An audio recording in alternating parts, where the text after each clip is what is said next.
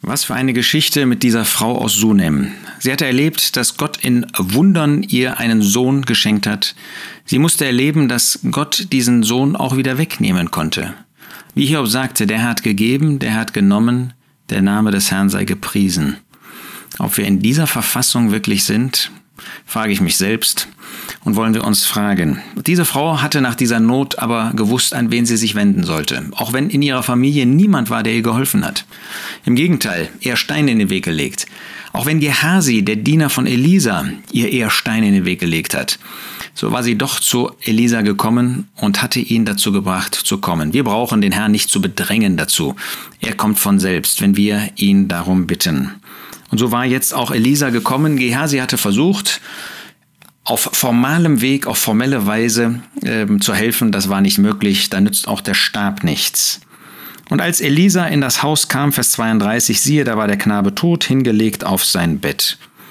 Das ist jetzt einfach eine Zustandsbeschreibung. Er wusste das ja, von nicht von ungefähr hat er davon gesprochen, den Stab auf das Gesicht des Knaben zu legen. Und er ging hinein und schloss die Tür hinter ihnen beiden zu und betete zu dem Herrn. Wir denken an Matthäus 6. Geh in deine Kammer und schließe zu. Das Wirken des Herrn ist letztlich geheimnisvoll. Wir können das nicht ergründen. Die Tür wird geschlossen. Das ist eine Sache zwischen der Seele und dem Herrn, zwischen dem Herrn und der Seele. Hier von diesem Knaben. Sei es geistlicher Tod, sei es äh, buchstäblicher Tod, es ist der Herr in einer unerfassbaren Weise für uns, der wirken kann. Aber wenn der Herr uns benutzen möchte, dann brauchen wir auch diese Kammer, dann brauchen wir diesen verborgenen Platz, um benutzbar zu werden für den Herrn. Und er stieg auf das Bett und legte sich auf das Kind und er legte seinen Mund auf dessen Mund und seine Augen auf dessen Augen und seine Hände auf dessen Hände und beugte sich über ihn und das Fleisch des Kindes wurde warm. Wir sehen also, dass Elisa sich bildlich gesprochen eins macht mit diesem Knaben. Das ist natürlich eine gewaltige geistliche Wahrheit. Der Herr Jesus ist gestorben und Römer 6, Vers 8 sagt, dass wir mit ihm gestorben sind. Der Herr hat sich mit unserem toten Zustand eins gemacht. Und unser Tod, den hat er auf sich genommen. Das ist eine völlige Einsmachung.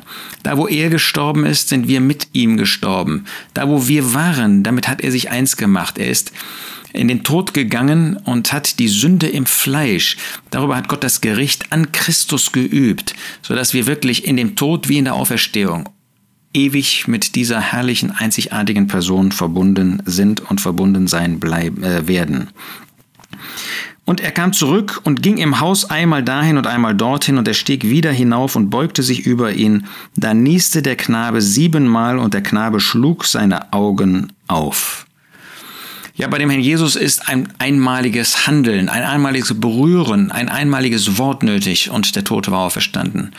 Aber hier sehen wir, dass uns ein gewisser Prozess gezeigt wird. Einmal um den Unterschied zwischen Elisa und dem Herrn Jesus deutlich zu machen, aber auch um uns zu zeigen, ähm, dass in unserem praktischen Leben das Bewusstsein, dass wir Leben aus dem Tod in Christus ähm, besitzen, um dieses, dieses Bewusstsein, das kommt nicht von heute auf morgen, sondern das braucht eine gewisse Zeit.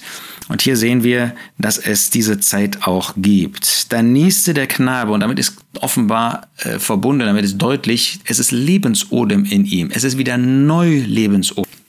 Der Herr hat sein neues Leben uns geschenkt und so dürfen wir in ihm dieses neue Leben haben. Der Knabe nieste siebenmal. Vollkommen wird deutlich, es ist echt Leben da. Und der Knabe schlug seine Augen auf. Er hat ein Bewusstsein davon.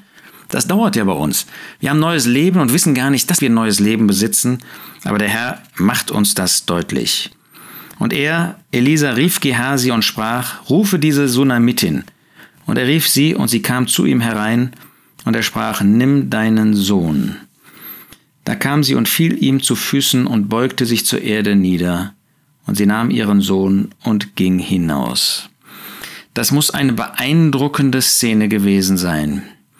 Es ist ja bemerkenswert, sie kümmert sich nicht zuerst um ihren Sohn, sondern um Elisa.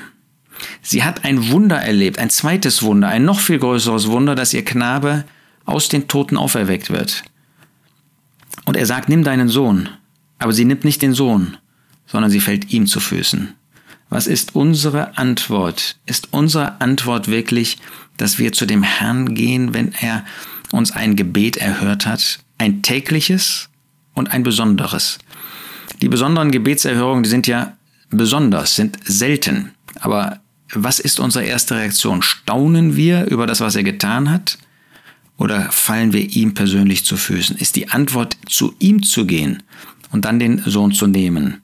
Sie nahm dann ihren Sohn und ging hinaus, aber vorher fiel sie ihm zu Füßen und beugte sich zur Erde nieder. Wie viel Grund, wie viel Anlass haben wir, vor dem Herrn Jesus niederzufallen, ihn zu ehren, ihn zu verehren? Lasst uns das tun. Lasst uns wirklich ein Bewusstsein haben, wie viel der Herr für uns getan hat und wie viel er täglich für uns tut. Wir haben mehr als genug Ursache, ihn täglich anzubeten, ihm zu danken, ihn zu preisen für das, was er wieder neu an uns getan hat. Er hat unser Leben erhalten, geistliches Leben. Wenn er nicht tätig wäre, würden wir nicht alle zugrunde gehen geistlicherweise. Unsere Kinder, wir, die wir Eltern sind, wie viel Grund haben wir ihm zu danken dafür, dass es doch Kinder von uns gibt, die einen guten Weg gehen und dass wir sie ihm anvertraut haben und jetzt als Dank ihm zu Füßen fallen können. Aber dann dürfen wir auch den, den Sohn nehmen, hinausgehen und unser Leben wieder neu mit Gott führen. Sie hat Gott besser kennengelernt, sie hat Elisa besser kennengelernt. Und ich wünsche dir und mir, dass wir wirklich ein Leben mit dem Herrn führen, das in unseren täglichen Umständen wir etwas von Christus lernen, etwas von dem Herrn lernen und auch etwas von Gott lernen und das in unsere Umstände mit hineinnehmen. Letztendlich war es nicht Elisa, war es Gott. Sie hat deshalb auch ihr eigenes Leben wieder mit Gott geführt. Aber was hat sie da erlebt? Was hat sie Gott erlebt? Wie hat sie den Herrn erlebt? Hätte sie den Herrn so erlebt, wenn es diese Not nicht gegeben hätte? Ganz gewiss nicht. Nöte lehren uns zu beten und Nöte bringen uns zu Christus. Und Nöte bringen Christus zu uns und sie lassen uns Lebenserfahrungen mit ihm machen, die besonders sind, die wir nicht hätten, wenn es nur ein Leben in schönen Welten gäbe. Von Elisa lesen wir dann, er kehrte nach Gilgal zurück. Hochinteressant. Ein wichtiger Punkt für uns als Diener des Herrn. Er hat ja etwas Großes getan. Jetzt muss er nach Gilgal. Was war Gilgal? Gilgal war der Ort der Beschneidung. Elisa war keiner, der sich in den Mittelpunkt stellte. Elisa war keiner, der groß sein wollte. Er war groß. Aber er stellte sich nicht als der große Prophet inmitten des Volkes auf. Er lernte Gilgal. Er lernte die Beschneidung, er lernte das Selbstgericht. Wenn der Herr uns benutzen will, in der einen oder anderen Situation, dann lasst uns brauchbare Werkzeuge in seiner Hand sein. Und dann lasst uns nach Gilgal zurückgehen. Dann lasst uns an den Ort der Beschneidung gehen, des Selbstgerichts. Und lasst uns sehen darauf, dass nicht wir uns groß fühlen, sondern dass wir Christus groß machen. Dass wir alles das, was aus unserem Fleisch hervorkommt, mit dem Auge, mit dem Urteil Gottes wirklich beurteilen und dazu das führen lassen, dass wir in echter, wahrer Demut und Sanftmut dem Meister folgen, so wie er sein Leben geführt hat.